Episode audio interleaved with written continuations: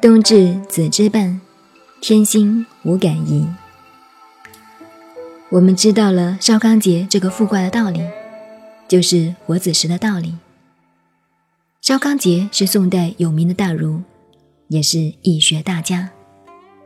他说：“冬至子之半，天心无感移。一阳出动处，万物未生时。”冬至夜正十二点钟，就是冬至子之半，天心没有改变，没有移动，就是平潮的时候。这时，阳气生命的功能刚刚恢复，就是一阳出动处。一阳刚开始动，将动未动之际，就是万物未生时。所以禅宗。讲修定打坐，到一念不生。一念不生没有什么了不起。其实人到疲倦以及，什么话都懒得讲了，那也是一念不生呢。不过那个阴境界，可是一般人不懂得这个学理，认为阴境界一来就害怕了。阴境界就让他阴境界。阴也不错，阴极阳生嘛，它是必然的。一般修道的人很冤枉，不懂这个学理。我们知道阳极也阴生，你今天绝望到了极点，慢慢的进入到了什么都不知道，那就是阳极阴生。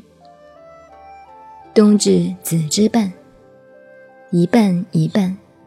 平常时候一半一半，所以我才讲，我们小时候在海边玩耍，看海潮在平，冬至子之半，看到潮水平的时候，同我们心情身体一样，平静异常，非常宁静。天心无改移，天心是我们中国易经道家的话，就代表生命的本相。无改移就是没有动过，这个时候要把握住。这个时候就是一阳出动处，是生命的根源。万物未生时，就是禅宗所谓的本来无一物，很清净的境界。但是我们懂了易经的道理后，就了解了这个清净不是永远可以保存的，那是不行的。永远保存不变的话，阳也变成阴了，变成了死东西了。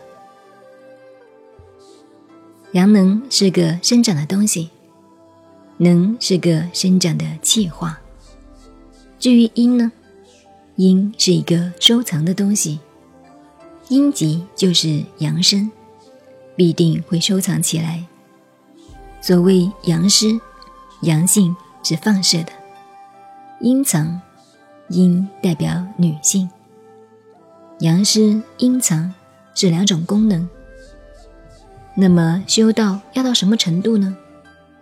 最后还是要到邵刚解说的“一阳出动处，万物未生时”。这个时候就是平潮的时候，不阴不阳，半阴半阳，无阴无阳。这个境界是一个最高的境界。假使移动不是阴就是阳，这个复卦的道理，生命的道理也就在这里边。人的这个生命每天活着，如果没有用修养的功夫，每天在身体上补充些赚些什么回来，那就很吃亏了。不要认为。过一年就长大了一岁，那是又残废了一岁，又损失了一岁。所以老子说：“物壮则老。”一个东西壮盛了就要变老，谓之不道。老了就要死亡，死亡没有什么了不起。死亡是另一种生命的开始，不过是一种变化而已。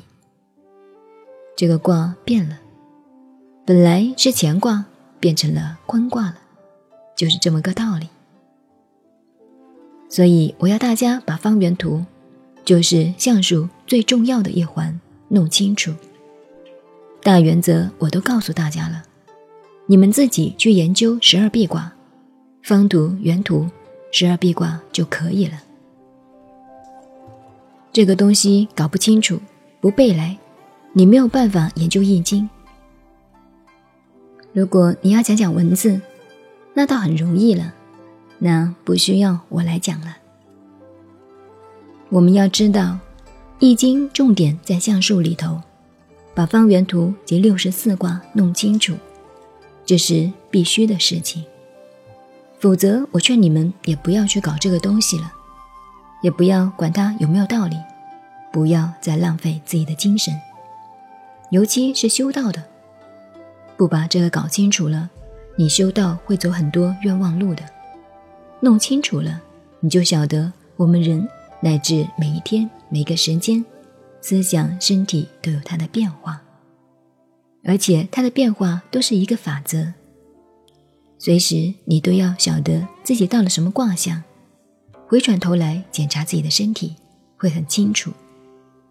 有时候不是病，就有病的现象；有时候觉得精神特别旺盛，你要注意，现在已经在病态中了，很严重的病态。往往在这个时候，人会死亡。死亡都是在精神最旺的时候产生的。相反的，一个人随时也会感到身体很虚弱。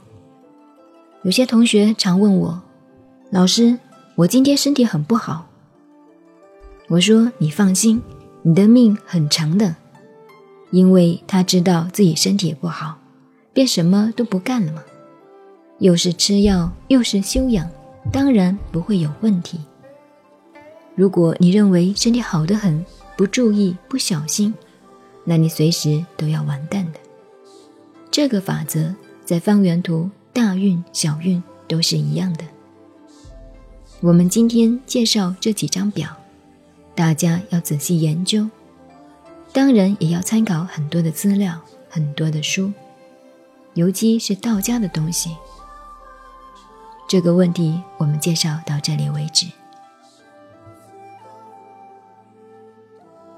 您好，您现在收听的是南怀瑾老师的《易经纪传别讲》，我是播音静静九 A，微信公众号 FM 幺八八四八，谢谢您的收听，再见。